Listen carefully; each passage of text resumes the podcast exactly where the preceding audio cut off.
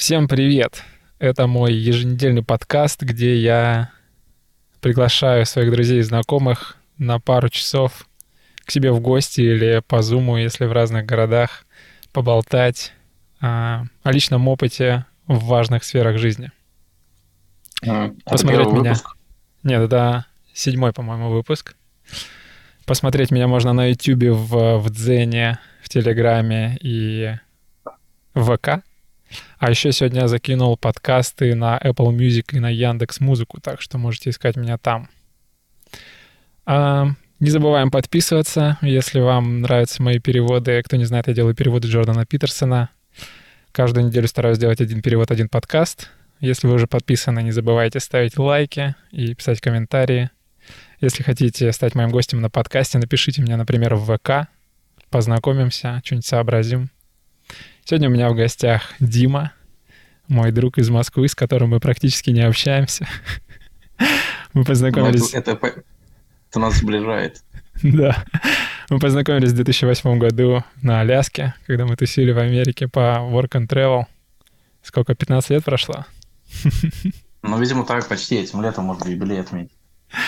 Охренеть просто. Сейчас, я, насколько знаю, ты продолжаешь работать учителем математики. И да, у тебя так. свой подкаст. Да, знаешь, лишь, лишь бы не работать, люди за подкасты записывают. Ну, блин, это зато... Зато, не знаю, работа очень сильно мотивирует записывать подкасты. Да, нужно же, как бы, да, как-то оплачивать счета. Слушай, я посмотрел, кто такой Джордан, Джордж, Джордан Питерсон. А, ты его переводишь? Я просто не знал про это ничего. Канадский Ну- клинический психолог, профессор. Автор YouTube-каналов. Понятно.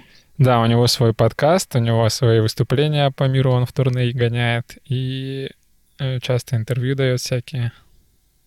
М. У него несколько А, миллионов подписчиков. Крутой Мгм. чувак. И ты его переводишь на русский язык. Ну да. Попробовал А. примерно год назад, по-моему, я первое видео выпустил. Оно зашло, и я решил, что поделаю это регулярно. Я тогда еще не работал и пилил чуть ли не по одному видео в день. Сейчас мне некогда, поэтому раз в неделю такое успеваю. М. Но у меня уже какая-то библиотека скопилась, несколько десятков тысяч просмотров на некоторых видео. Мгм. Подписчики растут, поэтому мне пока нравится. А как вообще там устроено с копирайтом и всем таким? То есть ты связываешься с ним или с его представителем, или просто, ну, захотелось и переводишь, и, в общем, Просто равно? захотелось и перевожу, да. Я никакой прибыли с этого Мгм. не имею. И, насколько я знаю, Джордан Питерсон не против таких а, деяний. А, Это я пробовал переводить других чуваков, например, а, Рогана подкаст, его сразу блочат, потому что, видимо... Джо Роган, ко- ко- который ушел на Spotify. Да, видимо, Spotify очень сильно парится за то, что тырят его видео, и поэтому YouTube сразу определяет контент и блочит. М, понятно. Да, значит, Рогана ты знаешь, а Питерсона нет, да? Мне кажется, я его видел в каких-то... Знаешь, я его мог видеть, наверное, в гостях. Есть такой тоже парень, что-то кругом одни подкастеры. Эм, Лекс Фридман, по-моему, так его зовут. Угу. И вот к нему Земляк наш. приходил... м, Ну, в каком-то смысле. Он с Украины, по-моему. Вот. Нет, он с Чкаловска. А, Это откуда? Это где вообще? А, Ты не знаешь, где Чкаловск? Ладно, у меня там оттуда просто знакомая. Посмотрю, где это вообще. А, ну вот, он тут приходил, что-то они там обсуждали, но... То есть я, думаю, что я его видел. Вот. М, Как? Окей, это Нижегородск. Как ты... Как тебе пришла в голову идея подкасты пилить? А, Слушай, извини, тебя там машину не вскрывают сзади? А, нет, просто люди прошли мимо. Да, ты поглядывай там сзади меня, предупреждай, если что. Ну да, понятно. А, Смотри, а у нас э, было примерно так, что вот у меня есть э, друг Митя, и мы просто решили с ним, как бы, условно говоря, народ записывает подкасты, чем мы лучше, поэтому давай тоже записывать. Ну, как бы, такая примерно мысль была. Мгм. Вот. Про наше любимое образование. Ну, прикольно. Насколько я знаю, эм, такого формата либо очень мало, либо нет у нас, чтобы Мгм. ходили по школам и разговаривали с учителями. Да, да. Вот. У нас, как бы, мне кажется, что все интересно, то есть качество только плохое, а так в остальном все хорошо. То есть вот, Мгм. люди интересные к нам приходят. Ну, безусловно, я всегда любил учителей математики, особенно в универе. Самые умнейшие люди, мне казались. А что с качеством? Мне кажется, там как-то вот, э, ну, видишь, у тебя какая-то целая установка, микрофон специальный, еще чего-то такое. То есть нужно как-то разбираться, мне кажется, чтобы там звук был хороший, еще что-то такое. Ну, то есть как-то оно само по себе вот так вот просто, что воткнуло, все работает, почему-то так не получается. То есть нужно какие-то еще, какие-то усилия дополнительные прилагать к этому. М. Ну да, если... В принципе, можно пару видосов на YouTube посмотреть. Мгм. Там, там все рассказывают, да, но требует некоторых вложений, как минимум а, материальных, если уже не говорить о времени. Мгм. Ну да, вот что-то такое. А, Вот. Что нужно как-то сидеть и, в общем, что дальше потом с этим делать. Но у тебя, насколько я понял, из эм, оборудования просто два микрофона. Ты их подключаешь Мгм. к ноутбуку и пишешь все. Да, это, это вроде бы не самый оптимальный вариант. Ну, если он работает, единственное, что микрофоны ты выбрал не самые подходящие. Насколько я знаю, у тебя конденсаторные микрофоны, которые очень хорошо пишут все вокруг, все шумы. Мгм, мгм. А для подкастов больше подходят динамические, которые нужно в микрофон прям говорить, и при этом все остальное вокруг особо не пишется. Мгм. А так, ну, два микрофона, если тебе это больше не нужно. А если у тебя больше двух людей, то нужно уже три микрофона, и тогда мо- может просто не хватить USB-портов в ноутбуке. И можно, конечно, э, и USB-хаб использовать, но лучше всего уже к микшеру переходить. Берешь там четырехканальный микшер, например, в него все микрофоны втыкаешь, а микшер в ноутбук. И все, у тебя Мгм. определенная звуковуха определяется. Ну, в общем, А. это, видимо, следующий этап. Да, если тебе нужна будет какая-то помощь, то обращайся, я тебе все подскажу. Я через какой-то опыт уже прошел в этом плане. И видео ты пишешь на телефон? Ну, у нас камера стоит простая. А, то есть какой-то Panasonic. Вот. Но кажется, что сейчас, что телефон, что камера, это примерно, кажется, одного качества будет. Ну, смотря какая камера. Если видеокамера, то телефоны сейчас получше будут. Ну, Видеокамера даже это так, вообще- даже, даже, наверное, так уже, что, наверное, телефон даже может быть лучше, если какой-то суперсовременный. Не обязательно даже суперсовременный, можно за 15-20 тысяч взять телефон двухлетней давности, он будет писать отлично. Ну, вот у меня сейчас, например, телефон стоит э, в качестве вебки подключен. А вообще для подкастов видео не так важно, на самом деле, гораздо важнее звук. Поэтому если с ним разобраться, это уже больше половины дела. Да-да, но мне кажется, здесь еще такая штука, что, вот, не знаю, вот я сейчас full тайм работаю, просто до этого ты говорил, что у тебя был какой-то gap year или даже два gap year. У меня много чего было, а сейчас full time, да. И помимо full тайма есть еще дополнительная работа, и плюс еще YouTube занимаюсь, короче. Но вот когда, мне кажется, появляется какая-то full тайм работа, то будто бы сложнее, а, ну что ли, регулярно все это делать. Нет у тебя такого? Сложно, безусловно, но если есть цель, то препятствие это... А вот какая у тебя цель? У меня цель заниматься тем, что нравится. Угу. То есть Да. как это? У самурая нет цели, только путь. А, вот. Ну, цель быть хорошим человеком.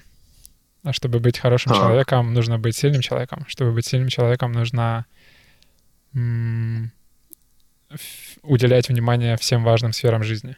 А хобби — это очень важная сфера жизни и самореализация.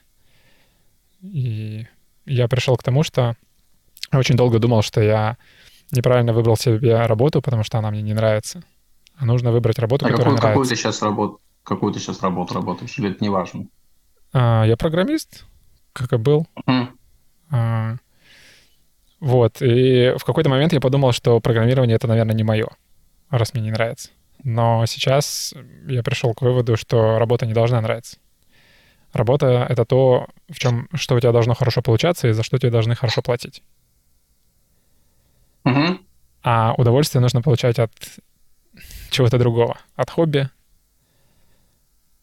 А, Ну, то есть, как бы, пытаться- условно говоря, если это, если это не совпадает, то это не страшно. То есть, если ты не получаешь удовольствие от э, работы, ну, то есть от того, за что тебе платят деньги, то это не беда. Вообще не страшно, да. Фишка работы в том, что тебе платят за то, что ты делаешь то, что не нравится людям. Потому что если бы это им нравилось, они бы бесплатно это делали. Ну, То есть ты бы стал платить кому-то за то, что он получает удовольствие. А, но при этом у меня не... Если приходит э, сантехник, который круто меняет кран, и при этом он кайфует от этого, того, что мне кран поменял, но я все равно заплачу ему. То есть у меня не будет такого, что, слушай, мне кажется, вы получили удовольствие, вот у меня такая модель крана, и вы кайфанули. А, Слушай, ну поэтому- ты, ты работал когда-нибудь сантехником? Когда, ты, А, когда ты в я- тысячный раз ставишь один и тот же кран, или когда ты дерьмо из унитаза э, вантусом выкачиваешь, ты получаешь от этого удовольствие? Но я к тому, что если бы он все равно даже получил от этого удовольствие, то это, мне кажется, не поменялось бы, ну, оплата. Но, с другой стороны, вот если, например, возвращаться к нашему незабываемому опыту на Аляске, то есть делал бы я то, что я там делал, чтобы за это не платили? Ну, вряд ли. Ну, вот, э, Ну подожди, то есть ты хочешь сказать, что с сантехником можно делать, чтобы тебе не платили? не, нет, наоборот. И я к тому, что если человек получает удовольствие, то это не повод ему не платить, мне кажется. Если он, Конечно, знаю, может, он там Конечно, может, не он фанат повод. вообще всего. Ты платишь не за то, получает он удовольствие или нет. Ты платишь за то, что тебе результат какой-то, который тебе нужен, приносит. Мгм. Но А что ем- там у него внутри происходит, это... ему получать удовольствие совсем не обязательно. То есть он может получать удовольствие от того, что он достигает каких-то результатов, но этих результатов он достигает через сильный, долгий, тяжелый труд. Ты видишь, есть два вида удовольствия. А, моментальное сейчас Мгм. и которое будет в средний долгий срок. И ты всегда делаешь выбор. Либо ты сейчас кайфуешь, а потом страдаешь, либо ты сейчас страдаешь, а потом все нормально. Ну да, тяжело, наверное, так, чтобы прям и в моменте, и долгосрочно. Так, наверное, я не знаю, мне такие примеры сходу в голову не приходят. А, Мне кажется, люди, которые стремятся найти работу, которая будет приносить им удовольствие, это люди, которые страдают гораздо больше в итоге, чем те, кто просто делают то, что должны, а, наращивают мастерство, становятся лучше, занимаясь одним каким-то делом на протяжении многих-многих лет. Но при этом ты, у тебя какой-то момент был в перерыв в профессии? Или, или ты всегда все равно ходил где-то для себя на досуге? У меня... Я... Философия, которую я сейчас озвучил, ко мне пришла совсем недавно. У меня много было всяких умозаключений, от которых я отошел. Я много не работал не- по несколько лет. И опять же, я считал, что работа должна приносить удовольствие, нужно ее просто найти. Сейчас я Мгм. по-другому считаю. Но при этом может быть так, что через какое-то время ты опять будешь считать еще как-то по-другому. Конечно, может быть. Но маловероятно. Но это, это разве не так? Не каждый раз так кажется, что маловероятно, что будешь думать по-другому. Мне кажется, с возрастом становишься мудрее. То есть хочется думать, что... М. А еще не может быть такого, что просто от объема зависит? Например, если ты... э, сколько сейчас? Ты часа 4, да, 5 в день кодишь? Почему? По 8 минимум. На основной на 8 рабочий часов плюс уже дополнительный. А. Бывает дольше. Ты чё? Кодинг — это такой процесс, из него бывает сложно вылезти. Я себя заставляю иногда остановиться работать. То есть все-таки это захватывает, начиная с какого-то момента, или нет? А, То есть два, остановиться. два момента. Это может быть, это может захватывать, если у тебя нет других дел, и тебе прям нравится. Либо если у тебя какой-то дедлайн, и тебе прям нужно доделать. Ты не можешь успокоиться и просто доделываешь уже через силу. Ну, то есть Мгм. это может быть как удовольствие, так и просто необходимость. Угу. И как чаще бывает? Ну, в смысле, вот если там какой-то дедлайн is coming или... Чаще дедлайн, конечно. Да. Чаще дедлайн. Конечно, удовольствие — это не про работу, как правило. Mm. Ну, вот если, например, в хобби, как ты меряешь там успех того, что ты видишь, например, подкаст зашел, точнее перевод э, Питерсона зашел или не зашел, смотри, как-то это определяется количеством, не знаю, там, просмотров или еще. То есть есть какой-то внутренний измеритель? Или вот ты сделал сам, и тебе, в принципе, все равно там, смотрят это люди, не смотрят? Отчасти это собственное удовольствие от процесса. Не могу сказать, какой процент. Больше половины, меньше половины.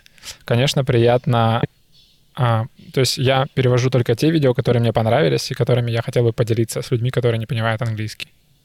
То есть вообще, почему я начал это делать? Потому что я смотрю какое-то видео, оно мне нравится, я хотел бы с ним им с кем-то поделиться, но никто из моего окружения английский не понимает. Uh-huh. Вот, поэтому просто э, я кайфую от э, того, как растет качество моих переводов. То есть я там вначале прицеливался к микрофонам, как все это делать, как э, постпродакшн делать и так далее. И вот этот вот процесс, от него получаешь удовольствие, неважно, потом вообще смотрят это или нет. Плюс э, просмотры или комментарии, лайки, это тоже, конечно, все влияет. Вот, как-то так. Интересная ниша такая. Перевод э, каких-то мне что-то казалось, что наоборот сейчас как-то отпадает вот эта вся эра с переводом, по крайней мере, с английского, ну, потому что такой ультрапопулярный язык, и, ну, как, условно говоря, все и так смотрят на английском, зачем еще переводить? Но вот оказывается, что нет. Все ну, смотрят на английском?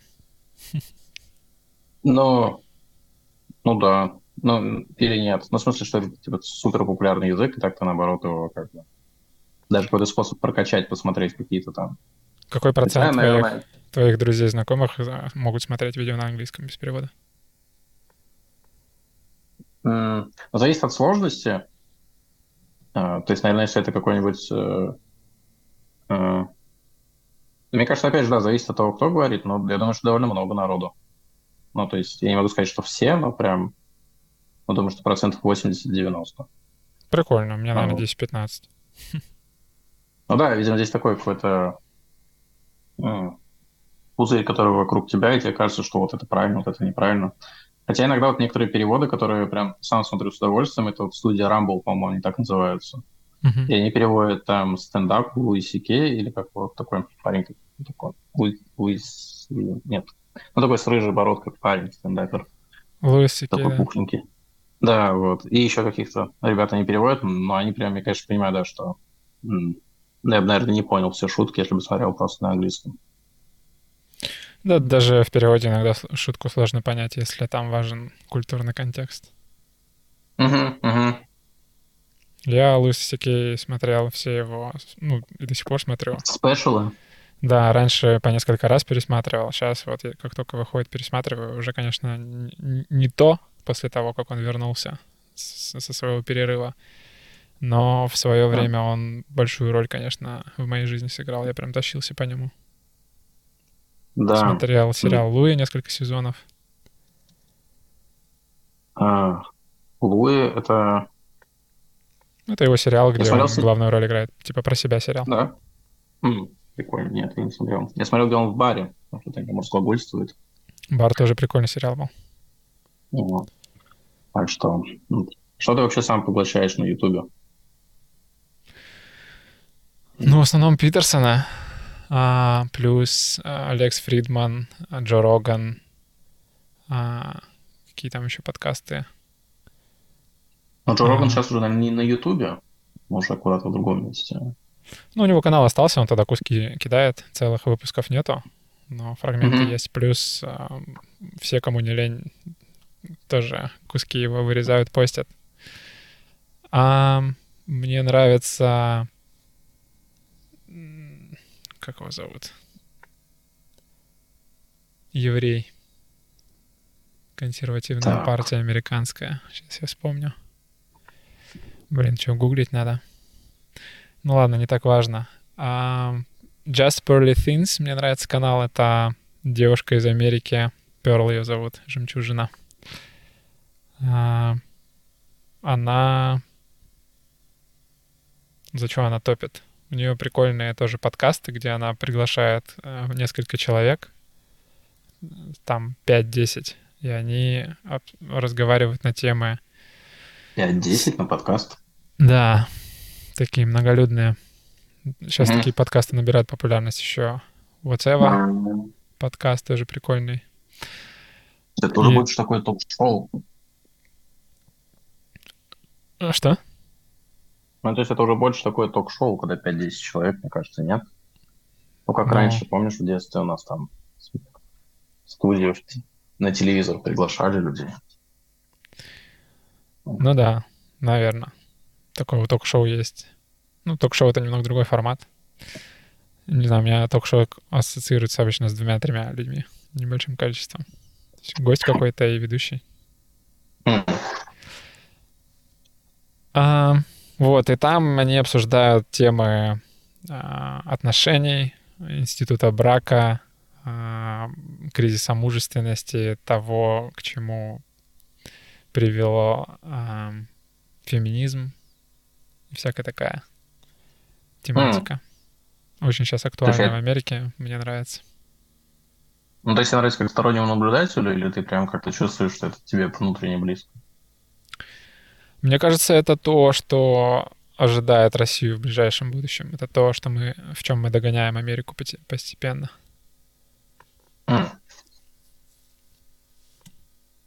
Интересно. То есть какие проблемы ты у этого видишь? Ну, основная проблема — это одинокие женщины за 35. Грядет эпидемия. По самым разным причинам, да? Ну, да. В основном это... Как это? Нежелание выходить замуж, желание строить карьеру, то есть смещение приоритетов, приоритетов в сторону независимости и самореализации и получения удовольствия от жизни, а не заведение семьи, воспитание детей. Mm. Вот это все приводит к тому, что ну, женщины в итоге остаются одни, потому что либо они не нравятся мужчинам, которых они хотят, либо им не нравятся мужчины, которые их хотят. Потому что успешную э, независимую женщину такая может понравиться только инфантилу, то есть парню, который хочет независимую женщину, то есть не хочет брать на себя никакую ответственность, ему нужна девушка, за которую не надо платить и так далее, которая может сама себя обеспечить. А такие, как правило, mm-hmm. женщинам не нравятся. То есть им нравится какое-то время доминировать над ними, но в итоге это все приводит к тому, что они их бесят, и их, им хочется кого-то, кто сильнее, э, надежнее, больше зарабатывает и так далее. То есть mm. девушкам всегда, не всегда, а в большинстве своем нравятся парни, которые лучше их, умнее, сильнее, больше зарабатывают, лидеры и так далее. И когда женщина повышает свой уровень, свой статус, она тем самым снижает процент мужчин, которые ей нравятся. То есть, если uh-huh. девушка на среднем уровне, то ей нравится половина людей. Если ну, она, понятно, дальше по распределению просто. Да, да, да. И когда ей становится 35, и она достигла высот, зарабатывает как не знаю кто, и красивая, и крутая, перед парнем, которого, который ей нравится, стоит выбор, она 35-летняя или 20-летняя глупая девочка, которая еще 15 лет будет красивая, но у которой нету никаких претензий, которая будет податливая, а, послушная хозяйка и все такое. И парень такой да. думает, ну, ты, конечно, классная, и с тобой неплохо было бы переспать, но больше я не знаю, что с тобой делать. А, да, ну, в общем, действительно, проблема Северной Америки. А. Было Ну, бы классно, если бы это были проблемы Северной Америки, но, к сожалению, мне кажется, сейчас а, девушки в 20 лет считают, что в 30 они более привлекательны для мужчин, чем когда им 20. Это когда ты ощу- ощущаешь на себе или по своему окружению, или... Я ощущаю это на себе. Я имею большой опыт общения с девушками разных Мгм. возрастов. Ну, то Вот, есть по ну, твоей выборке действительно это вот прям то, что имеет место. ну да. Есть такая проблема. Прикольно. Есть такая проблема, да. Я не, не знаю ее масштабов, но мне кажется, тенденция есть в сторону ухудшения. Слушай, да, прям, нет, такие подкасты я не смотрю. Но прям действительно интересно. Ну, тебя, возможно, эта тема не касается. А ты как вообще в отношениях, не в отношениях? Что думаешь на этот счет? Слушай, э, я думаю, что возможно есть такая проблема, что действительно, чтобы сейчас э, построить какую-то человек успешную карьеру, нужно просто супер много времени. Я в каком-то смысле, ну, потихоньку параллельно уже и старится, пока строит карьеру. Вот. И с другой стороны, мне кажется, круто, что сейчас у всех есть возможность, ну, не знаю, насчет у всех, но у многих есть возможность э, получить образование и как-то прокачаться. Ну, то есть тенденция такая все равно есть, что какое-то странное отношение, что если ты девушка, то мол, что тебе надо, сиди дома, там, не знаю, детей рожай или еще что-то такое. Но мне кажется, что все-таки это, хочется верить, что все-таки это спадает. Вот, э, Что спадает? мне так. Ну, такое отношение предвзятое, мол, если ты девчонка, то, то тебе как бы... м, Ну, какое-то, знаешь, если на одно и то же место приходят и устраиваться и девушка, и парень, то предпочтение все-таки дадут парню. Вот, к сожалению. Мне так кажется, что если они примерно одних, одного уровня а, по скиллам, то, скорее всего, ну там сразу прицепляется что-то, вот если ты молодая, то, скорее всего, уйдешь в декрет, еще что-то, какие-то вещи. Вот. Но как-то мне хочется верить, что все равно тихо-тихо, все равно как-то тенденция поворачивается в ту сторону, такую, что более такое какое-то ровное отношение. Ты за равенство. Ты считаешь, что мужчина и женщина одинаковые? Не, нет, я не за равенство, просто за равные возможности. Ну, в смысле, чтобы э, действительно человеку, э, по крайней мере, старались относиться э, одинаково. То есть, вот у меня сколько товарищей работали в Яндексе, ну, сейчас там непонятно, работают или нет, ну, и там у них куча девчонок в отделах работает. То есть, они там и код пишут, они... Ну, то есть, это не только какая-то работа, условно говоря, менеджером. А то есть, они вполне себе инженеры-разработчики, или как это называется правильно. Вот. Это не то, что какая-то там, типа, вот одна девчонка где-то там работает довольно много их. Ну и в других сферах тоже. То есть это, мне кажется, прям классно. Ты считаешь, что...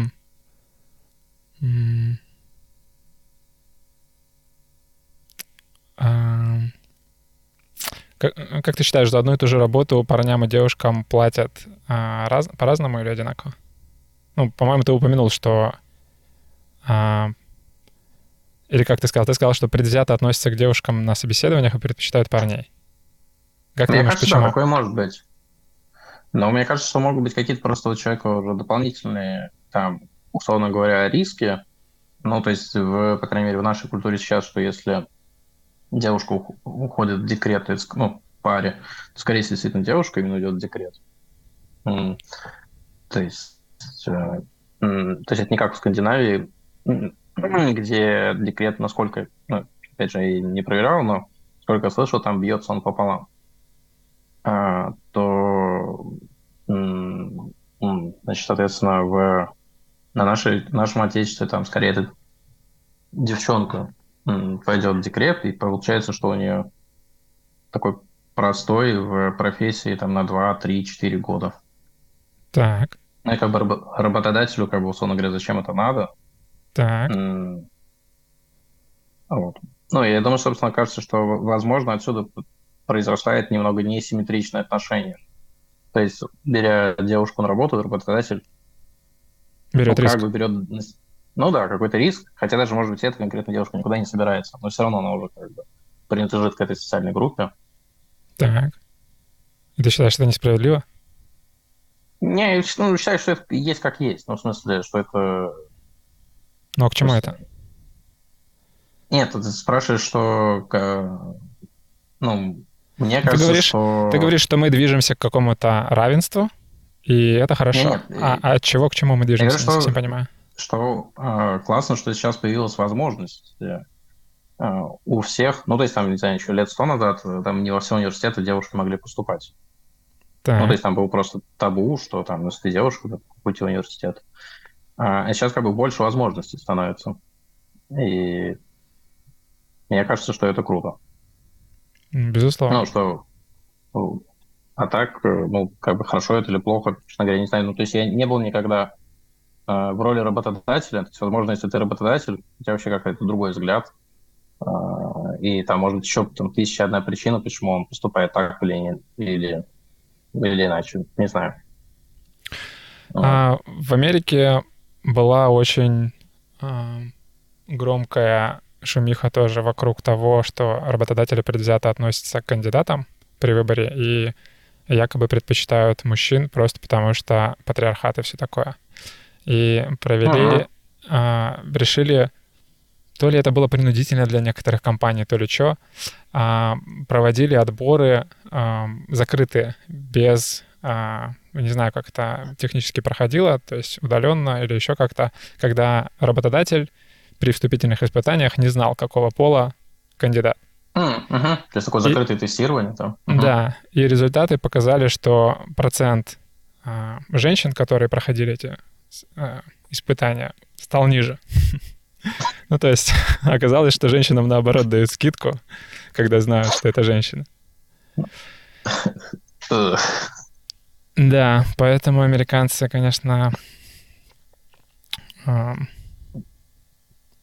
как бы показывают нам, что нас, возможно, ждет в будущем. Ам, Питерсон тоже, у него много видео на тему того, есть нашумевшее интервью Кэти Ньюман, которое по телеку показывали.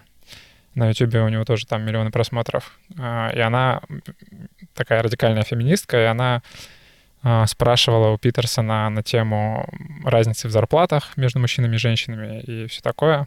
У женщин, у феминисток есть такая позиция, что а, несправедливо женщинам не доплачивают за одну и ту же работу. М. Есть разница там в 9, по-моему, процентов на одних и тех же позициях Ага. мужчины и на одних и тех же позициях э, женщины. И в среднем зарплата... на де- что на- мужчине, мужчине платят больше.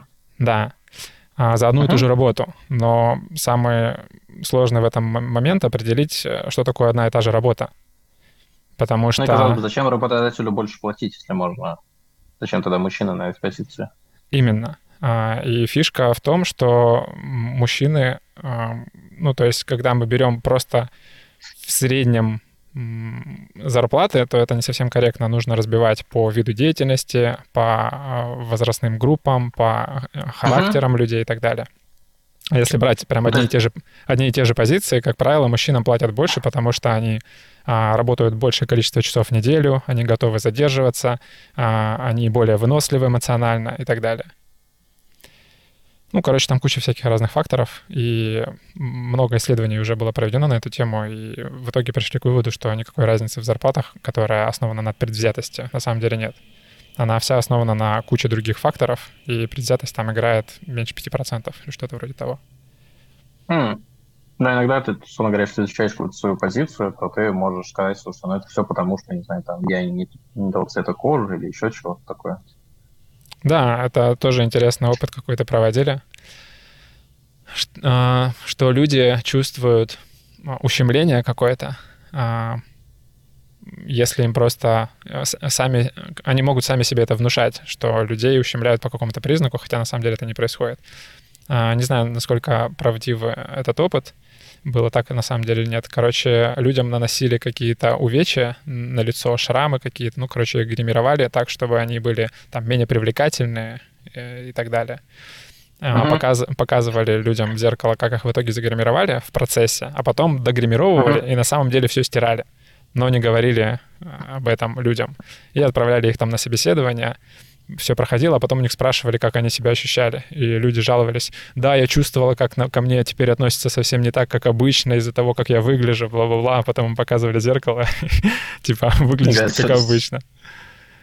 Ну, такой, да, так в этом-то и проблема.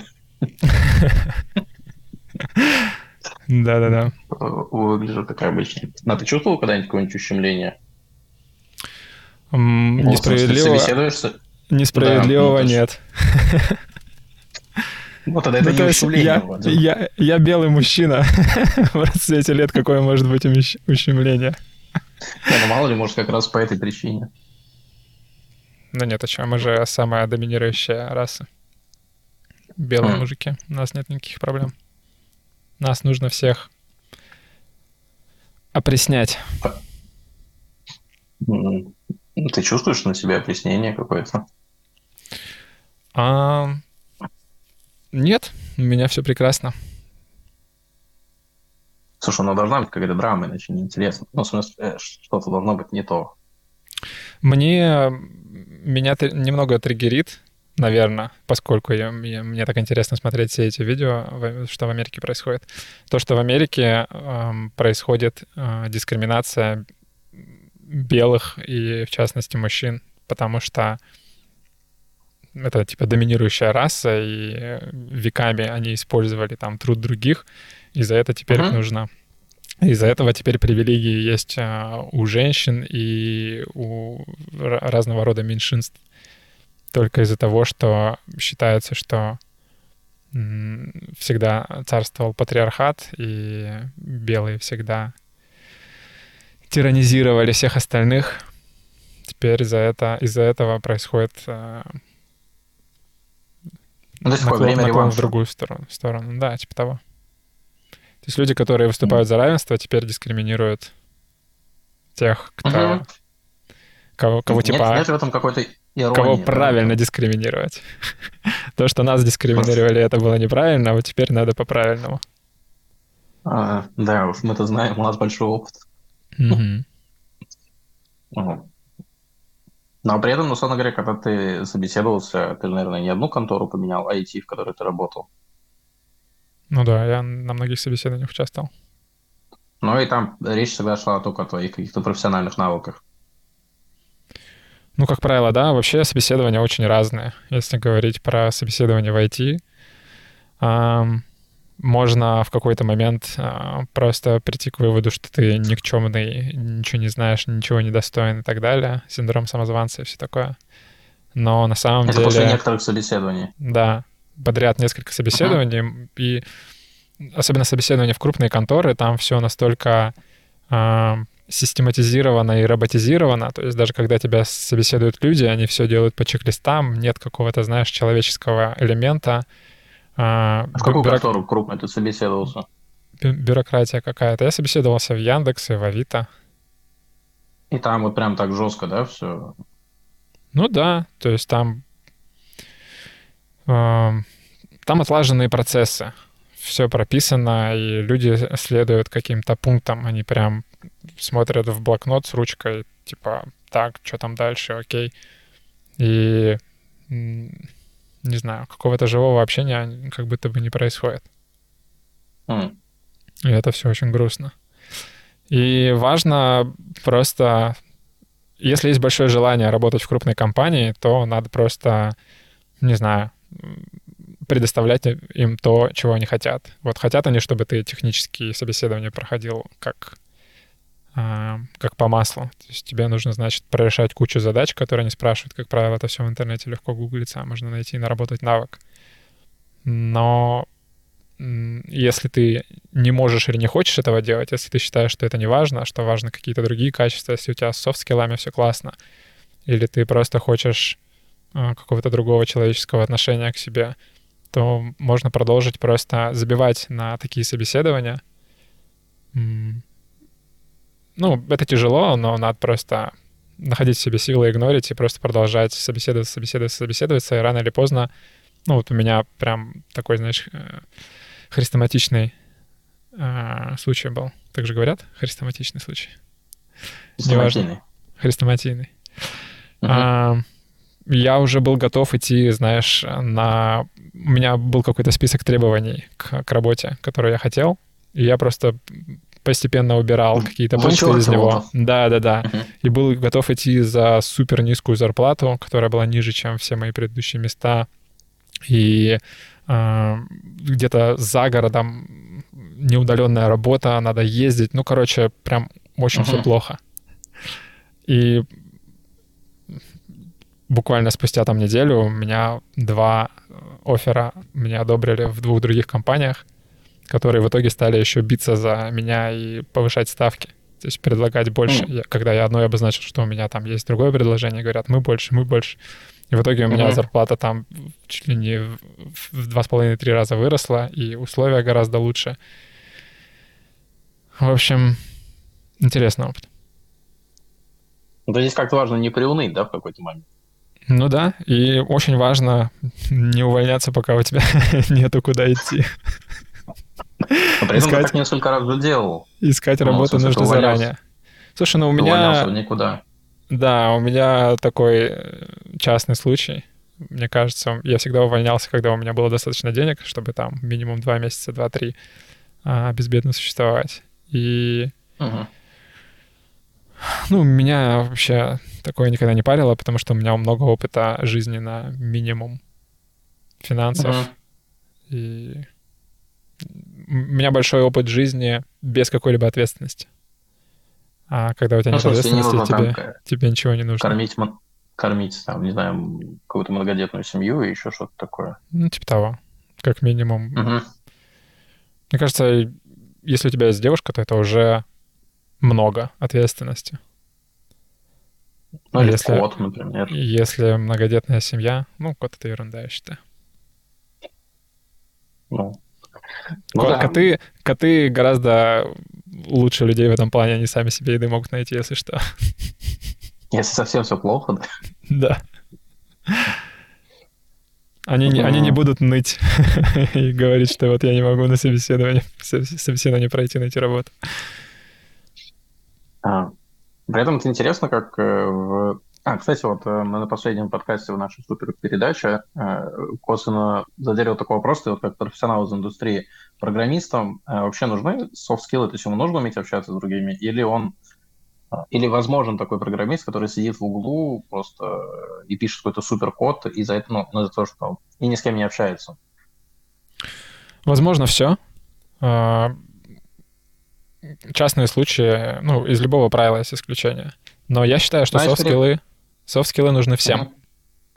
Вообще нет, нет такой работы, а, где не нужны скиллы, потому что это, это работа, где ты не взаимодействуешь с другими людьми. То есть что это за работа? Ты сам для себя что-то делаешь, сам себе платишь, ты всегда с кем-то взаимодействуешь. И этот кто-то, с кем ты взаимодействуешь, выбирая между тем, кто умеет общаться, и тем, кто не умеет, всегда выберет того, кто умеет потому что нет людей, которые, точнее, очень мало людей, которые умеют делать то, что не умеет больше никто. Всегда найдется тот, кто умеет делать так же, как и ты, но при этом еще и нормально общается. А общаться людям очень важно. Общение — это, это ключ ко всему. Если ты классно умеешь разговаривать, доносить свои мысли, говорить четко, внятно, с тобой всегда будут предпочитать работать, даже если ты выполняешь работу хуже, чем другие люди, которые не умеют общаться. Я так считаю. То есть это скорее про то, что, а, например, человек, который сидит и затачивает алгоритмы, там, не знаю, LeetCode прорешивает с утра до вечера, или еще какой-то сайт с задачами, а, и, допустим, он очень крут в алгоритмах, то, но не умеет общаться, у него все равно есть шанс найти работу. Конечно. Ну, то есть, то есть все равно, несмотря на то, что у него, допустим, по каким-то причинам, не знаю, ментальным, софт-скиллы не развиты, все равно он есть шанс, что не останется на улице. Естественно, если он офигенный программист, у него очень много шансов, потому что э, IT-сфера — это сфера, где всегда большой спрос на специалистов. Но фишка в том, что если работодатель будет выбирать между двумя специалистами, то есть тебе, если ты не умеешь разговаривать, нужно быть очень крутым, чтобы таких, как ты, больше не было. Если есть такие, как ты, то предпочтут тех, кто умеет разговаривать. Uh-huh. То есть это, это, это не какая-то мелочь, это важная составляющая. Как бы 50 на 50 хард-скиллы и софт-скиллы. Если у тебя нет софт-скиллов, то ты максимум наполовину можешь быть классным. Ты при этом как-то развивал дополнительно? Я нет, мне просто... Софт-скиллы, или ты просто, у тебя, в смысле, харизма от природы? Не, не знаю, насколько от природы, возможно, просто как это, интуитивно я э, развивал их. Ну, то есть я очень мало читал, не знаю, насколько это влияет на развитие софт-скиллов, но хрен его знает. Возможно, это мне просто легко дается. Но вообще умение разговаривать, оно идет из умения думать, а умение думать идет из умения писать. То есть единственный, не единственный, а самый классный способ научиться классно говорить — это научиться писать. Че, завис, да? Алло?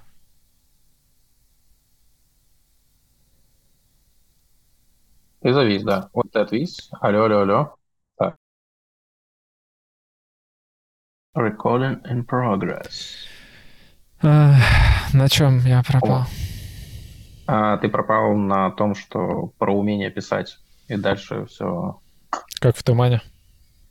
А, ну да. Эм, а как ты тренируешься? Ты, ты пишешь что-то или нет? Я не тренирую. Это я читал об этом, точнее слушал. Угу. У Джордана Питерсона есть инструкция по написанию эссе.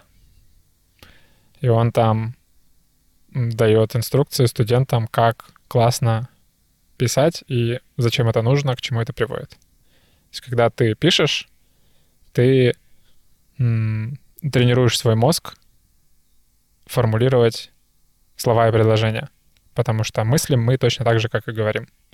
То есть предложениями и словами.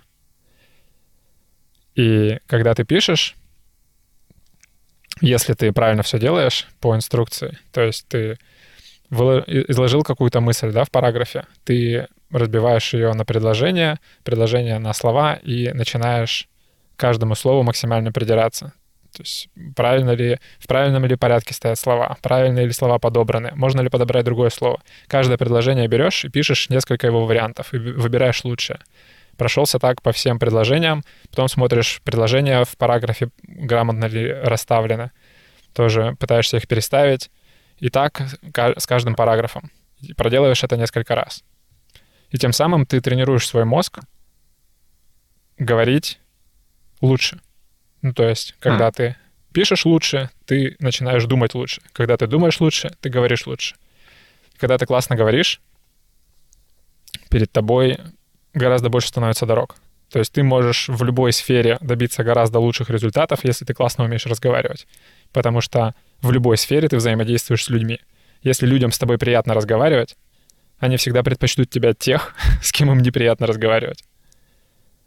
Поэтому... Ну, не это, в принципе, такое очевидное наблюдение, но классно и э, неожиданно в том плане, что... Я вообще очень uh-huh. скептически uh-huh. всегда относился к гуманитарным наукам. Типа, uh-huh. русский язык, литература, нахера все это нужно? Но сейчас я понимаю, что я просто м- осознал величину своей потери.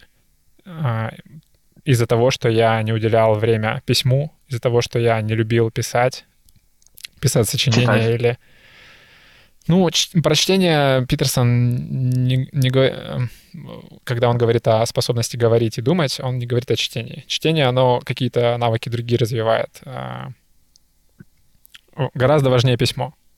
Если ты умеешь mm. писать, просто проблема может быть в том, что ты не сможешь ничего написать, если ты ничего не читал. Чтобы ну, что-то да, писать... Тебя как бы...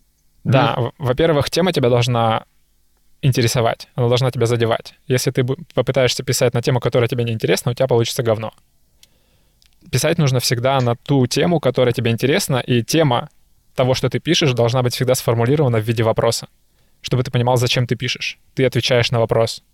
Потому что когда ты не понимаешь, зачем ты пишешь, ты не будешь писать. То есть важно, чтобы тема тебя интересовала, и чтобы ты отвечал на какой-то вопрос. И если тема тебя интересует, и ты в ней не сечешь, то ты не сможешь ничего написать. Для этого нужно читать книги. Я, видишь, я за свою жизнь ничего не прочитал, а, только всякие мануалы, статьи, а, форумы. но я смотрю много видео. И это альтернативный источник тех же знаний, которые мы пол- получаем из книг.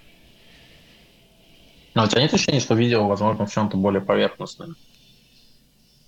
Ну, безусловно, это как картина и фотография.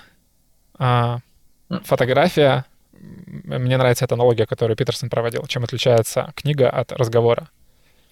А, фотография, ты просто выбрал какой-то момент, сфотал, все, фотография готова, ты с ней уже ничего не сделаешь. Когда ты пишешь картину, ты маслом, например, ты слой за слоем наносишь какие-то ну, слои, грубо говоря. Сначала ты рисуешь небо, потом там землю, потом дерево и так далее. И ты слой за слоем приводишь это все к совершенству. У тебя есть возможность докорректировать это. С фотографией так нельзя, ну, только в постпродакшене, в фотошопе и так далее. То же самое с книгами. Когда ты с кем-то разговариваешь, ты в процессе думаешь, но у тебя нет возможности тысячу раз обратиться к одному и тому же предложению и довести его до совершенства. Когда ты пишешь книгу, а, это процесс, о котором я говорил, ты думаешь над каждым словом, над каждым предложением, над каждым параграфом, доводишь его до совершенства. И книга — это уже гораздо более проработанные мысли, в которых вложено гораздо больше труда, чем разговор. Но если мы говорим о разговоре автора, например, какой-то книги, и который, возможно, более кратко и более при этом емко доносит какую-то более додуманную суть, которую он пытался изложить в книге, это будет Мгм. не, не- не менее ценно, может быть, даже более. Ну да, другое дело, что с некоторыми авторами сложно поговорить. Уже нет. Ну, Эм, сейчас, и поскольку сейчас информация становится все больше и больше с а, ростом популярности подкастов, А вот, например, ты смотришь подкасты такие технические, да, вот этот Лекс Фридман, ты как-то что-то для себя берешь, или ты просто, ну вот, тебе просто нравится это, и ты не думаешь, полезно это, не полезно, просто нравится и слушаю. я бы не сказал, что Лекс Фридман — это тех- техническое интервью. Подкаст Да, технический. ну, он при- э, приглашает каких-то там, не знаю, Бьорна Страуструпа, еще каких-то людей, которые там Дональда Кнута. Ну да, но они то разговаривают есть- на философские темы. Ну, в смысле, там не, не тонкости языка обсуждаются или еще что-то такое. Да, если он приглашает автора питона, например, они не разбирают ядро питона. Он спрашивает у него, Теперь- как они разрабатывали версию 2.3, как они пришли к переходу к третьей версии, как они восприняли отзывы пользователей и так далее. Ну, то есть такие, знаешь, более культурные какие-то элементы. Мгм. Ну, И конечно, удивительно, е- что можно живых классиков послушать. Да.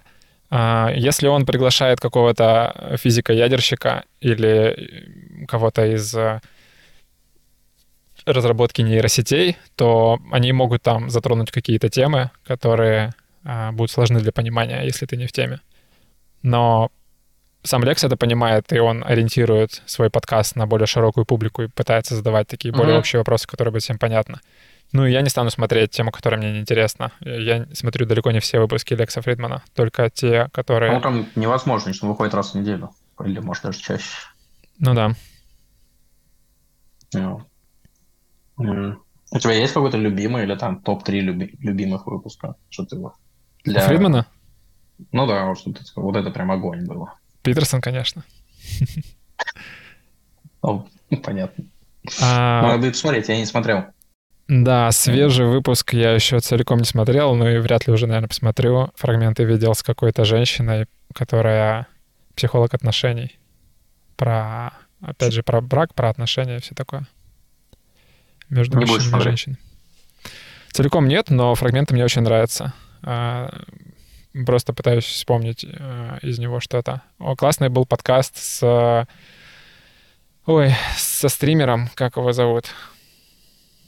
Ну, какой-то геймер, короче. Он не, не только геймер, но и а, политический комментатор, скажем так, а, довольно известная медиаперсона. Мгм. Не, не Не помню, как его зовут. И он со своей девушкой а, был у них на подкасте. Они разговаривали про полиаморию, про открытые отношения. Тоже интересно было. Да. М. Любопытно. Мгм. Вообще, Сейчас еще набирает обороты, по-моему, подкасты с э, биолога одного мужика, как там, Хюберман или как-то так, такой бородатый дядька, биолог. Стэнфорда. Да. А, Ну да, он популярный. У меня как правильно, как правильно спать, как правильно вообще там, не знаю, дышать, как правильно. Все. У меня часто в комментариях спрашивают, планирую ли я его переводить. Нравится он народу. Мне он не заходит, то есть его интересно посмотреть два-три раза, а потом он становится каким-то скучным. Мне Мгм. нравится, я Мгм. перенял несколько его идей, не идея, а то, что он озвучивает. Мне нравится идея а, по утрам выходить на солнце. А, Мне нравится идея а, в первый час после того, как проснулся, не заниматься тем, чем ты не хочешь заниматься целый день. То есть не брать в руки телефон, не садиться за комп. То есть первый час, точнее, за комп можно садиться, если ты планируешь весь день работать, то первый час можно поработать. Если ты в первый час после того, как проснулся, типа отдашь своему мозгу что-то, что ему очень понравится, например, посидишь в телефоне, или там подрочишь, или еще что-то, потом весь день Мгм. ты будешь, э, тебе будет сложнее сопротивляться этому желанию. Вот. М. Ам, И как ты проводишь первый час? холодный душ, а, зарядка. Ну и могу сразу за работу сесть. Ну, и я не скажу, что я всегда так делаю. А, например, если я утром встаю и сажусь на толчок, то мне я не, не могу выдержать, э, не взять телефон, посмотреть просто новости непрочитанные за ночь. Ну, то есть ты какие-то новостные сайты почитываешь, да? Ну, безусловно, да, я подписан на несколько пабликов в телеге. Но мне просто нравится, то есть я вижу логику в этом совете, так сказать, и я его стараюсь максимально ему следовать и чувствую, что в этом, что это работает, и в этом есть смысл. Что еще он там говорил? А, что просыпаться лучше от света, а не от звука. Что, типа, если есть возможность настроить включение лампочки да, в определенное время, это лучше, чем будильник ставить. Потому что биологически мы привыкли к тому, что мы просыпаемся от солнечного света. Мгм. И типа организм так гораздо лучше просыпается, чем когда мы сл- слышим звук будильника. Есть у тебя так получается. Короче, толковые советы дает, но переводить его я, скорее всего, не буду, потому что, не знаю, он зануда какой-то. Да, да, да. То есть я пытался делать очень длинные выпуски, но это смотрится как бы, будто бы они какой-то начинают с какого-то момента об одном и том же. Да, и Да, что-то у вот. него м, с харизмой, мне кажется. Он немного... Немного отталкивает. Но, с То другой есть- стороны, какая-то там миллион, миллионная аудитория или все такое. Хотя, с другой стороны, может, опять же, все подписываются, никто не смотрит. Не, он классные вещи говорит, у него куча просмотров, его смотрят. Но мне он нравится не так сильно, как, например, Питерсон или Бен Шапира, я вспомнил еврея этого. М. Не слышал Бен Шапира? Тоже довольно популярная личность. Ну, нет, ты, ну, может, слышал, посмотри, как он выглядит. Ага.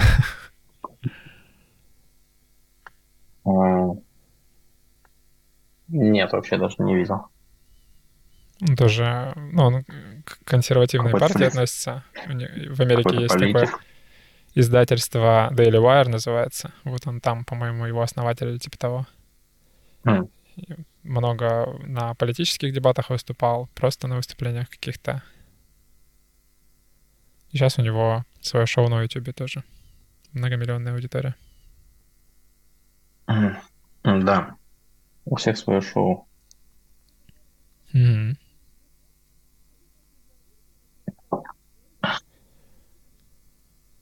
А ты что, кроме работы и подкаста, чем ты занимаешься еще? А, слушай, особо нет. То есть поэтому э, по-доброму э, завидую людям с каким-то хобби, вот как у тебя там виндсерфинг или еще что-то такое, там какой-то э, доске катался по морям, по океанам. Вейксерфинг. А, Вайтсерф. Ну, или это когда ты за парусом, да, цепляешься, ну, за парашютом. Нет, или- это когда ты за катером едешь. Катер создает волну, и ты на этой волне серфишь. М, Ну, это прям, ну, и еще какие-то крутые штуки, но нет, у меня что-то как-то ничего такого не отзывается. То есть я, наверное, из тех людей, которые э, пытаются в профессии найти удовольствие. М. Ну, у каждого о свой путь. говорили. Да-да-да, вот. э, Но Mm. То есть в этом плане я смотрю, то есть, те люди, которые из моего окружения, которые в мире IT, они как-то в этом плане спокойно относятся к смене места работы. Ну, условно говоря, если в какой-то конторе предложат офер, ну, существенно лучше или даже просто лучше, то как бы нет причин не перейти. Ты про смену работы или ну, смену да. локации? Ну и локации. Нет, ну если локации там может быть какие-то, ну в смысле, если ты привык к городу, еще чего-то. Ну, насколько я понимаю, ты же особо из города никуда не переезжаешь. То есть ты как, э, ну, живешь в любимом городе, так и живешь. Ну, если говорить... Э, я сначала скажу про смену работы. Э, в смене работы я не вижу ничего плохого, э, если это происходит не супер часто и по объективным причинам. Э, люди, которые просто хотят больше бабок и кидают регулярно своих работодателей, некрасиво уходят, то это плохо, и ну, то есть, как нормально поменять работу? Во-первых, нужно обеспечить максимально благоприятные условия для работодателя от твоего ухода, то есть заранее предупредить, э, по возможности найти себе замену, обучить всему, чему необходимо, чтобы, чтобы компания не пострадала от твоего ухода, ну или максимально минимизировать это страдание. Uh-huh. А, вот. Эм, лично я сейчас пришел к тому, что зачем часто менять работу? Две причины я вижу. Это тебе не нравится то, что ты делаешь, и тебе мало платят, ты считаешь, что тебе должны больше платить. Если второй вариант, то mm-hmm. все просто. Ты берешь на руки офер от другого работодателя и приходишь к своему и говоришь, я бы хотел а, я считаю, что я стою дороже. Вот доказательство. Поэтому я mm-hmm. думаю о том, чтобы уйти от вас. Я готов а, отработать определенное количество времени, обучить нового сотрудника, но так и так. Либо вы можете просто повысить мне зарплату, и мы продолжим с вами прекрасно сотрудничать. А, если человеку не нравится его работа по какой-то причине, он хочет ее поменять, чтобы ему стало проще — то тут два варианта. Либо он работает в какой-то плохой среде, токсичной, например, у него ужасные коллеги, либо ужасный начальник, и с этими людьми невозможно договориться, они неисправимы, грубо говоря. Угу. То тут выход один. Нужно сразу оттуда валить, потому что работать с токсичными людьми, с психопатами, с макиавиалистами, которые постоянно тебя подставляют — а, твои заслуги а, присваивают себе, тебя ни во что не ставят и так далее. В таких местах находиться ни в коем случае нельзя. У тебя был такой опыт? М-м- насколько я... Ну, мне ничего в голову не приходит. Насколько я uh-huh. помню, нет. А если же эм, ты просто... Если тебе просто тяжело работать, и ты не справляешься, и ты хочешь найти работу, где тебе будет проще, то, скорее всего, это плохо, потому что быть хорошим сотрудником — это тяжело. Ну, нужно для этого работать. И если ты на- начинаешь понижать свою планку, то для этого должна быть веская причина. Например, ты взял слишком высокую для себя планку, и, как правило, это быстро проявляется — Mm-hmm. То есть ты устроился на какую-то супер тяжелую работу и сразу чувствуешь, что ты не справляешься. Если же ты проработал на каком-то месте год или два, и что-то тебе начинает, ну, типа, ты задолбался или еще что-то, и ты просто хочешь, чтобы было проще, ну, все, это смерть. Это ты...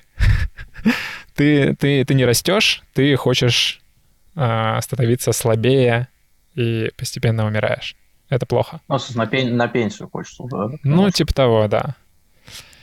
А, вот, это что касается смены работы. Ничего плохого в смене работы нет. Про... Главное делать это грамотно и никому не делать плохо, в том числе себе. Потому что ослаблять себе условия — это делать себе плохо. Нужно себя мотивировать, становиться сильнее. и брать больше ответственности, а не меньше. Потому что ответственность — это то, что приводит к пониманию, зачем ты вообще что-то делаешь, и дает тебе больше силы, энергии и возможностей. И чем ты больше на себя ответственности ты берешь, тем больше ты можешь делать в итоге. Потому что без ответственности ты ни хрена делать не будешь. Если тебе ничего не надо делать, ты ничего делать не будешь. Если у тебя есть возможность ничего не делать, ты ничего делать не будешь. У тебя не должно быть возможности ничего не делать. Тогда ты будешь что-то делать. Для этого нужно себя заставлять. Нужно строить вокруг себя рамки, ограничивать себя. Не, человеку необходима тирания, чтобы двигаться вперед. Потому что тирания существует не просто так на протяжении веков, всю историю человечества. Это неотъемлемая часть нашей культуры. Если тебя ничего не заставляет делать, ты ни хрена делать не будешь.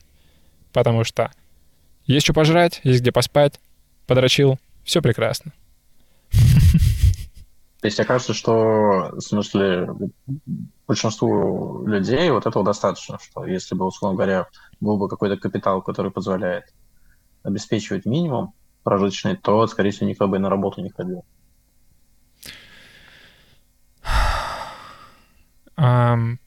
Может быть, э, на работу и ходили бы, есть люди, которые волонтерят и так далее. Но это а, не приводит к тем результатам, к которым ты мог бы прийти, если бы ты себя заставлял. То есть это как на тренировке, например. Иногда тебе нужен тренер, который говорит тебе, слушай, еще отожми 10 раз, я знаю, ты можешь. И такой раз отжимаешь, что действительно, оказывается, я мог. Конечно. Ну. Фишка в том, что если ты не напрягаешься и делаешь то, что могут сделать все, то ты никогда не добьешься большего, чем другие, потому что найдется человек, который сможет заставить себя сделать больше, чем ты, и он будет более успешный, и всегда выберут его. А, поэтому страдание — это необходимый элемент успеха. Чем больше ты... А в чем, чем... чем твое страдание? Вот как ты страдаешь? От, от дедлайнов или от чего? А, от количества работы. То есть... Э, Слушай, или, от, или, от, тут, тут, или, а, или от ее сложности. Ну, то есть мы пришли от примера, да, когда ты хочешь поменять работу, потому что тебе угу. тяжело, ты устал, ты хочешь попроще. Угу. То есть ты не хочешь страдать, ты хочешь больше комфорта. Все, ты позволяешь себе идти на понижение. Ну или наоборот, может быть, и не может быть такого, что ты overqualified для этой работы. Ты понимаешь, что ее может сделать вообще кто-то другой, а ты вообще можешь делать более крутые штуки. А, если ты хочешь делать более крутые штуки, то это не то, о чем я говорю. Я говорю о том, когда ты хочешь делать меньше и проще. Если ты хочешь uh-huh. поменять работу, то это норм, если ты хочешь делать сложнее, больше и круче. В это да. Я говорю про случаи, когда ты сдаешься. Но ты этом... несколько раз менял работу, ты, извини, что перебиваю, ты а, собственно, вот что у тебя было мотивом поменять работу? Ты просто там, не знаю, решил отдохнуть годик или, не знаю, Слушай, ну, кризис, ты не знаю. Мои все примеры плохие, как делать не надо. Поэтому... А. Да. А, я два раза ушел с одного и того же проекта, со своего проекта, который сам начал. Мозг, а, ресторанная аналитика. А, первый раз, потому что я не знаю, было это выгоранием или нет, я просто задолбался. У меня тогда был мой первый брак, несостоявшийся, и у меня был просто очень тяжелый год, когда я много работал, все деньги отправлял своей жене в Америку, чтобы она там училась и следовала своей мечте. И я в итоге просто выжился, выдохся и практически в одно время развелся и уволился. И просто... А, то есть это был такой вообще прям даун полный. Да, отпустил себя на свободу, и вот тогда я где-то два или три года потом не работал. И mm. долго из этого выбирался. И потом, когда я вернулся на этот проект через три года, а, через примерно полгода после того, как я там проработал, я, у меня был депрессивный эпизод. Я сел, пошел к психологу и сел на антидепрессанты. Психиатру еще сходил. Я не мог спать, а, у меня было отвратительное настроение всегда. Ну, все плохо очень было. И к чему это? Это я просто так, чтобы поплакаться, наверное, рассказал. Но ушел я из проекта еще раз. Почему я из него ушел? Сейчас я пытаюсь вспомнить, когда это было. И я как будто бы уже начал в тот момент конвертироваться, смотреть Питерсона и менять свои взгляды на жизнь. А, я, наверное, я... Да, я повторил ошибку, и я ушел, потому что, скажем так, я не ушел в сторону усложнения. То есть я ушел не потому, что я хотел делать больше и лучше, а потому что мне просто не нравилось. Ну, то есть я сделал так, как я бы не советовал никому делать. Я не видел... Сейчас, а чем, чем плохо просто уйти, если тебе не нравится? То есть ты ну, такой понимаешь, что, не знаю, а, ты работаешь на проекте, который ну, скучный, рутинный, и, в принципе, понимаешь, как его делать, но тебе просто это, ты понимаешь, что это не твое. Чем плохо уйти? Что значит не твое? Ну, ты понимаешь, что ты делаешь что-то, что не приносит тебе удовольствия вообще. Ну, мы возвращаемся к, вор- к вопросу. Я не помню, говорили мы об этом или нет, я просто часто об этом говорю, что работа и удовольствие — это разные вещи. За То работу тебе... За работу тебе страшного. платят, потому что ты делаешь mm-hmm. то, что бесплатно ты бы делать не стал. Это обмен а, твоего страдания на деньги.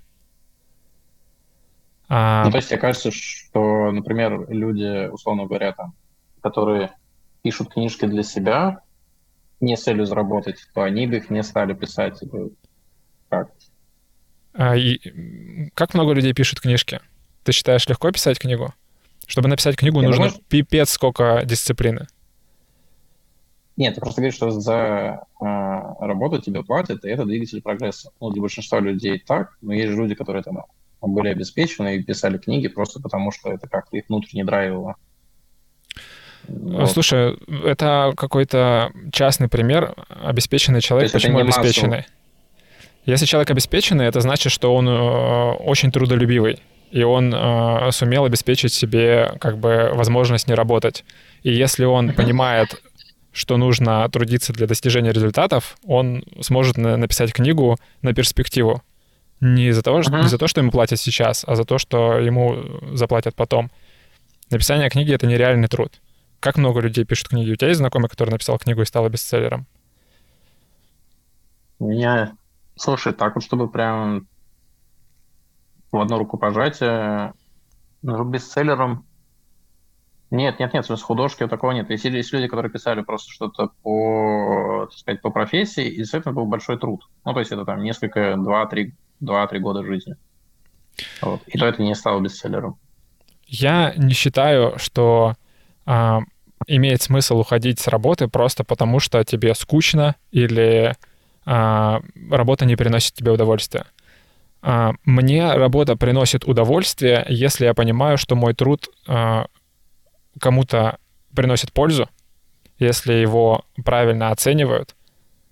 А, то есть если мне платят столько, сколько я считаю мой труд стоит, если мой труд э, приносит пользу обществу, то есть я понимаю, зачем все это происходит. Вот это мне приносит удовольствие. Но если сам процесс работы, если мне нужно для этого каждый день мыть полы и унитазы, это уже не так важно. Uh-huh. А, если, ну, я вернусь к своему утверждению, что а, менять работу стоит на как минимум на такую же сложную и такую же полезную. А, если ты хочешь поменять свою работу, чтобы найти работу, где тебе будет легче, то это путь в никуда. То есть при этом даже если человек считает, что вот у него весь его когнитивные все усилия уходят на хобби, не знаю, у него там музыкальная группа, вот он полностью реализуется там, они с пацанами в гараже играют очень классно. А работа, ну, просто ходишь, что-то делаешь, чтобы было на что инструменты покупать. Ну, нормальная ситуация. Сформулируй вопрос. Нет, в смысле, к тому, что ты, твой когнитив вообще находится не на работе, то есть ты, поэтому ты хочешь, чтобы он, она отжирала меньше твоей какой-то жизненной силы, поэтому ты там снижаешь уровень требований к себе. А, а вот все твои душевные силы, они направлены на хобби. Или у тебя, например, просто полностью две какие-то разные штуки, и то, что ты упахался на работе, не мешает тебе записывать очередной перевод.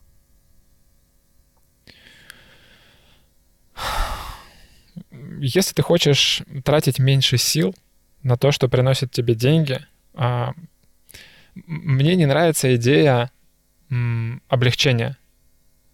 Я считаю, что, ну то есть, это звучит, как ты хочешь взять на себя меньше ответственности. Угу. Если есть работа, за которую платят столько же, сколько тебе, и тебе там будет легче, то это может быть по двум причинам. Либо потому что э, у тебя меньше навыков на той работе, на которой ты сейчас работаешь, и больше навыков на той, на которой ты мог бы перейти. То есть там больше ценится то, что ты умеешь. А, в этом случае нет проблем с переходом. А, либо в той работе что-то не так. Ну, то есть, почему там нужно меньше навыков и там больше платят? Как ты вообще оказался на том месте, где работать сложнее и при этом меньше платят? Это странно. Ну, например, ты сидишь, не знаю, в каком-нибудь условном «Газпроме», перекладываешь бумажки с места на место, и... То есть это вот, ну, реальные кейсы двух моих товарищей, которые ушли с этой работы, потому что там была супер хорошая зарплата, но не было ощущения какой-то пользы. То есть, да, ты получаешь очень хорошую зарплату, но Кажется, ну так они же, они ушли бесполезно. не потому, чтобы меньше делать и было больше комфорта. Они ушли потому, Нет, что они не видят смысла в этой работе. Да-да, но я, я к тому, что может быть такая работа, в которой как бы больше зарплаты за меньше усилия. Ну, то есть такое, наверное, все-таки тоже иногда бывает.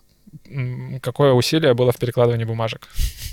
Так вот я говорю, что там как раз усилия не было, но была больше зарплата. И человек, например, а, который хочет за меньше усилий получать больше деньги, может как раз пойти на такую работу, а, если ему так Да, конечно, безусловно, такое бывает. Бывает вообще всякое, все что угодно. Но хорошая ли эта идея? Перейти на работу, где тебе... Ну, как бы платят ни за что. Где тебе ничего не надо а. делать, но при этом до хрена платят? Не знаю. Мне кажется, это негативно влияет на психологию человека. Потому что угу. важно трудиться, понимать зачем, понимать, что ты приносишь пользу. То есть все-таки это важно. Конечно. Приносить Тру... пользу. Труд облагораживает. Да, да, там какие-то разные есть пословицы на эту тему. А, а, слушай, очень здорово. Угу. Слушай, мне интересно тебя по -по поспрашивать про твою жизнь, потому что пока ничего не понятно. Ну, то есть ты работаешь а, Я учителем, учителем. Записываешь угу. подкасты и больше ни хрена не делаешь. Звучит э, либо странно, либо грустно. Слушай, ну, мне кажется, как на это посмотреть. То есть э, я не ощущаю, что это грустно, ну просто это так, как есть. Вот. И мне пока моя профессия нравится, а, но посмотрим, как будет развиваться дело дальше. А вот. То есть у нас, конечно, ну, в нашем ремесле, мне кажется, хорошо, что мы имеем возможность э, взаимодействовать с очень мотивированным таким э, народонаселением. То есть это дети, которым интересны их предметы, и общение, конечно, с ними, оно так, ну, смотришь, думаешь, обалдеть, как много людей всего успевают сделать и как они... Ну, вообще, то есть это дети, которые много чего могут и много чего делают.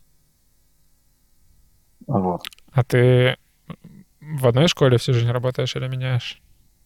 А, я работаю, то есть у меня есть э, одна как бы фиксированная школа и еще какие-то другие. Ну, то есть одна есть школа прям, в которой я с э, первого дня, и вторая школа иногда меняется. А, вот. Так что, ну, то есть есть, как бы, условно говоря, родная школа. А ты в ней сколько проработал? Слушай, э, ну, я думаю, вот как раз 2008 года я начал работать с ней, как мы вернулись с Аляски. Вот. Или даже на год раньше. Ну, что-то, в общем, с тех краев. Потом у меня был перерыв, год на два года. Вот. А потом, э, ну, вот продолжается с перерывом, сколько получается, 13 что ли, год. Прикольно. А. Это получается э, целый школьный курс через тебя уже не один раз прошел. Ну, типа там с первого до Ну да, ну, ну там школа такая, она для старшеклассников, то есть там малышей нет. Но, но в целом да. То есть уже люди, которые учились у нас в классах, а, они сейчас уже защищают кандидатские диссертации.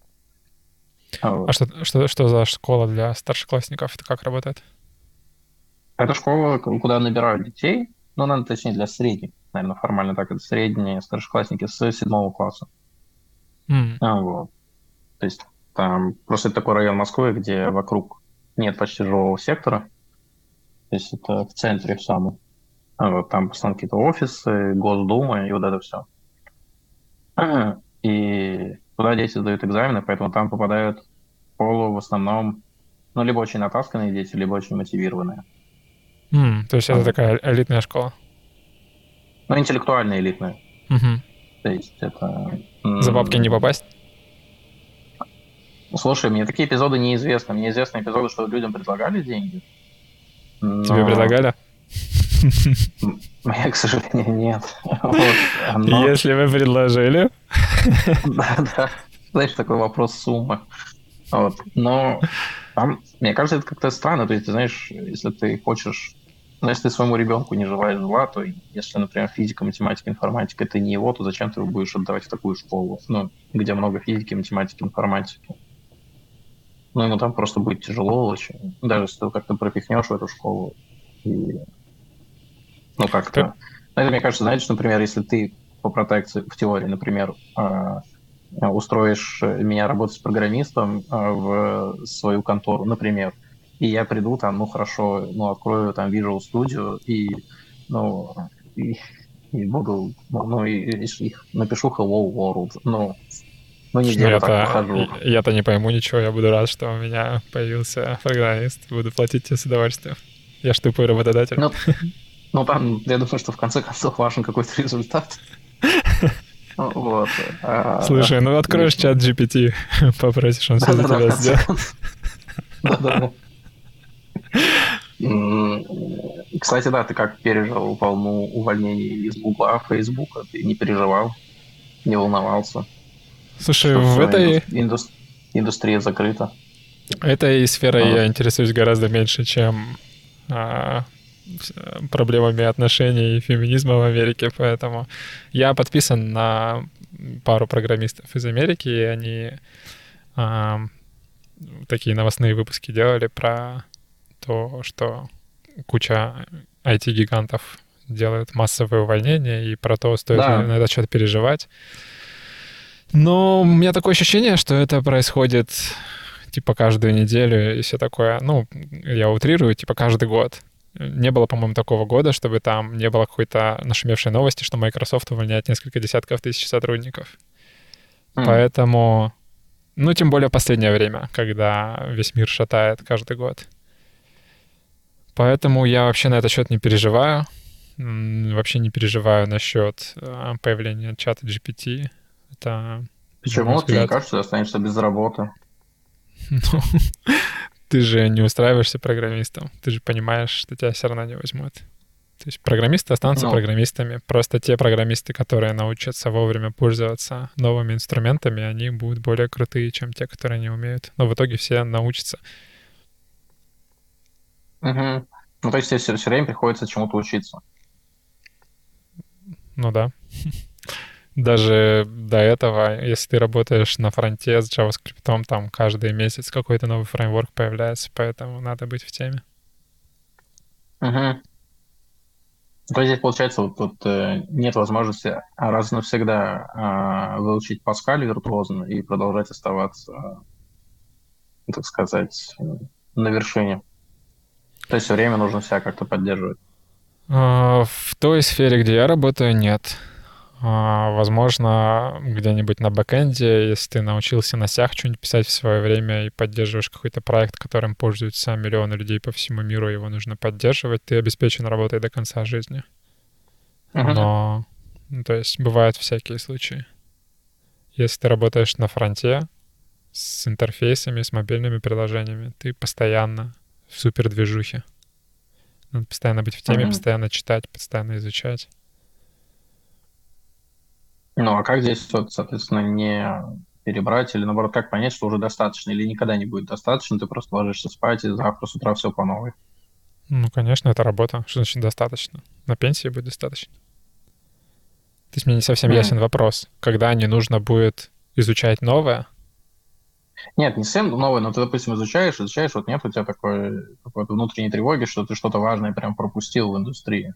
Или что-то важное ты все равно просто ну, в принципе не сможешь пропустить? Да нет. Ну, то есть... Э, не знаю. Мне кажется, это больше важно при смене работы. Когда ты работаешь на каком-то месте, там все более-менее понятно. Там есть команда, вы постоянно общаетесь, постоянно в одном информационном поле, все все знают, понимают, кто-то что-то узнал, всем рассказал и так далее. Если внедряется какой-то новый механизм, новый инструмент, новая технология, ну, это не происходит мгновенно и незаметно. Поэтому uh-huh. не вижу здесь какого-то повода переживать.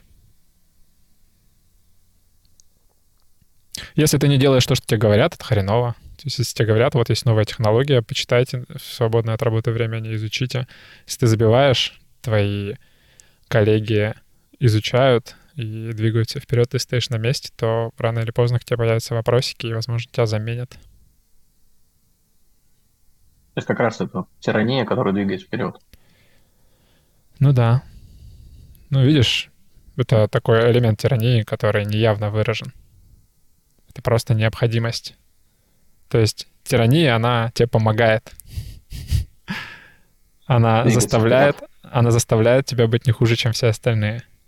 А если ты а, игнорируешь этот момент, сам себя не заставляешь двигаться вместе со всеми, то они тебя побеждают, потому что они работают, пока ты спишь. Да, удивительно. Ну, в смысле, а при этом у тебя есть одна работа и вторая. И ты покодил на в одном месте, потом идешь кодить в другое место. Да, я не очень хотел, меня просто попросили, я согласился. Mm. Да. да, то есть да, любопытно. Не знаю, несколько факторов, видимо, сработало. С одной стороны, я захотел себе новый MacBook, а с другой стороны... А... На этой работе как раз давали новый MacBook. Нет, просто за те деньги, которые они мне заплатили, я смог себе купить. Я сегодня его, кстати, купил. Деньги мне еще пока не заплатили, должны со дня на день, я решил себя порадовать. Побаловать себя. Да. Ты снимешь видео с распаковкой? Нет, но я буду теперь на него записывать видео. Я его для монтажа купил. Буду монтировать на нем все. А, плюс момент эм, попробовать э, с нуля собрать какой-то проект на новых технологиях. То есть это практика а плюс момент э, расширения сети людей, которые в курсе моих навыков на случай, если мне вдруг понадобится какая-то новая работа. Uh-huh. Ну, несколько факторов. Ну и плюс заставить себя делать больше. Ну да, опять же, чтобы да, слушаю. Интересно. Ну, просто я так вот сравниваю, в э, школьной индустрии, к сожалению, ну, к сожалению, собственно, как есть, все гораздо более инертно. То есть, э, э, мне кажется, что в, особенно в массовой школе там более-менее программы как устаканились, мало чего меняется. А вот. И поэтому человек, мне кажется, освоив что-то одно, ну, может, собственно, по каким-то старым лекалам преподавать и преподавать. Ну, хотя, конечно, в больших городах, наверное, есть свобода выбора, то есть дети будут уходить к другим педагогам. Но, в общем, мне не кажется, что так вот с утра до вечера учителя учатся, изучая новые технологии. Я вот и программистов рассказываю, что все погружены, все в свободное от работы времени тоже что-то изучают в программировании. Ну, в широком смысле. Слушай, ты затронул вот. настолько разные сферы. Эм, я что-то не вижу постоянно рекламу на YouTube а, какой-то школы учителей. Только школы программистов на каждом шагу. Потому что... за 12 часов, питон за 12 часов. Да-да-да. Э, Никто же не хочет быть учителем. Учитель — это такая очень интересная для меня профессия, потому что она супер важная, супер сложная, супер низкооплачиваемая. Все супер. Да, в этой профессии все супер. Я сразу вспоминаю фрагмент Луис Сикей у Рогана сказал. А Луис Сикей был у Рогана, да, в Да, недавно. А, фрагмент из фильма а, они говорили на тему того, что люди парятся о слишком глобальных вещах, об экологии, о мировой политике и так далее, в то время как нужно париться, разобраться сначала о своем ближайшем окружении. Свой дом, mm-hmm. своя семья, свои соседи, свои коллеги. Это твоя зона ответственности. А все, о чем ты думаешь, это ты, во-первых, никак на это не повлияешь, во-вторых, ты засрешь себе мозг, а это очень негативно в плане психологии на тебе скажется. И вот он приводит... Но мне это внутренне очень отзывается. Что именно? Ну, вот эта точка зрения, что нужно сначала у себя в подъезде чистоту навести порядок, а потом уже думать ну, про что-то остальное. Конечно, да, это имеет смысл. А, есть фильм «Человек на все времена», кажется, он называется, и в нем есть какой-то политик или ну, какой-то сотрудник администрации, то ли какого-то достаточно высокого уровня. И есть чувак, mm-hmm. который с помощью этого влиятельного человека пытается получить тоже себе какую-то позицию. А он ему говорит, mm-hmm. типа, я, я не думаю, что у тебя а, получится, но зато я тебя могу устроить учителем. А он говорит, с чего мне работать учителем? Говорит, мне кажется, mm-hmm. что ты будешь замечательным учителем. Такой, ну типа, ну кто об этом узнает? Ну, во-первых, Бог, во-вторых, ты, в-третьих, твои ученики, в-третьих, твои друзья и знакомые. Это достаточно много человек. Ну да, а что-то в этом есть. Это удивительно для меня, в то, насколько это важно и полезно, и то, насколько это бесценно и низкооплачиваемо. Да-да, меня как человека в этой индустрии это тоже иногда удивляет. А, вот. Но, но как бы, условно говоря, меня ну, не то, что успокаивает, но как-то примеряет с тем, что такова практика вот, по всему миру. То есть это нельзя сказать, что это, не знаю, какое-то постсоветское пространство, какое-то не такое, а вот да. во всех остальных странах там все иначе. Нет. Ну, насколько я общался с коллегами э, в европейских странах, нет, все примерно так же. Да, да. Я подтверждаю все, что я смотрел на эту тему в, в американском YouTube. И в кино эти темы раскрываются примерно одинаково. Поэтому... Ну, Ну, зато как бы здесь массу удовольствия. Ну, слушай, ты бы мог сказать, что это невероятно сложная работа? Mm-hmm. Ну, не очень понятно, что значит сложный, но ты устаешь ты в конце трудового дня или как? Ну да. Или если, или если это сравнивать со сменой на Аляске. Mm. Я имею в виду, как часто ты задумываешься о том, чтобы бросить все к чертям. А, не, у меня такого никогда не было. Ну, то есть, может, я не знаю, слушает критерием сложности. Вот. Ну, ну не знаю, какое-то вот это вот чувство сильной несправедливости тебя не гложет? Нет. То есть ты просто делаешь то, что тебе нравится, как можешь, получаешь, сколько дают, и все норм. Да, абсолютно. Круто. Ну, да, как бы, по крайней мере, вот на данный момент. То а чего ты кайфуешь? Примерно так. В работе? А, слушай, ну от общения с народом и о том, когда мы что-то обсудили классное. Ну, то есть мы такой что-то раз обсудили, такие, вау, круто. А, вот. а, я на всякий случай заранее предупрежу, у меня садится батарейка на ноутбуке, так что если я внезапно пропаду, то это будет нашим внезапным концом подкаста. А, угу. кто, кто тебя, не знаю, вдохновляет, радует, впечатляет больше, коллеги или ученики? Слушай, это просто разные сферы. Ну, то есть это что лучше, подкаст или книжка, ну, то есть просто разные. То есть у нас есть mm. прям супер крутые коллеги, а, есть э, фантастические дети. И, а, ну, то есть, мне кажется, это просто раз, чуть как бы разные сферы вдохновения. То есть у коллеги ты увидел такой, ты отходил несколько раз к э, коллеге на уроке истории и смотрел, думал, вау, вообще он супер круто делает. Ну, прям очень круто. И такой думаешь, м-м, классно. Ну, заодно что-то по истории выучил. Но от школьника сложно ждать такого же вдохновения. Тебе Ну, хотелось когда-нибудь вмазать ученику? Не. А коллеге? Э, А, Вот ты ответил на мой вопрос.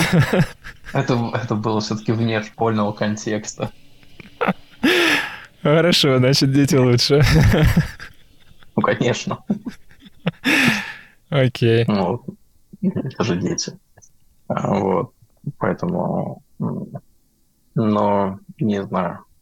Ну ладно, да, наверное, войти так не ваешься, хочется вмазать коллеги, но... Ну, хотя, может быть, и может быть, когда ты, не знаю, ревьюешь чужой код, и такой думаешь, блин, что вообще какую-то ерунду понаписал, кто так пишет. Точку запятой не поставил, блин, убил бы. Не, ну, Я думаю, с точками запятыми там на твоем уровне все разбираются как-то сами. Но Разбираться разбираются, но бесит.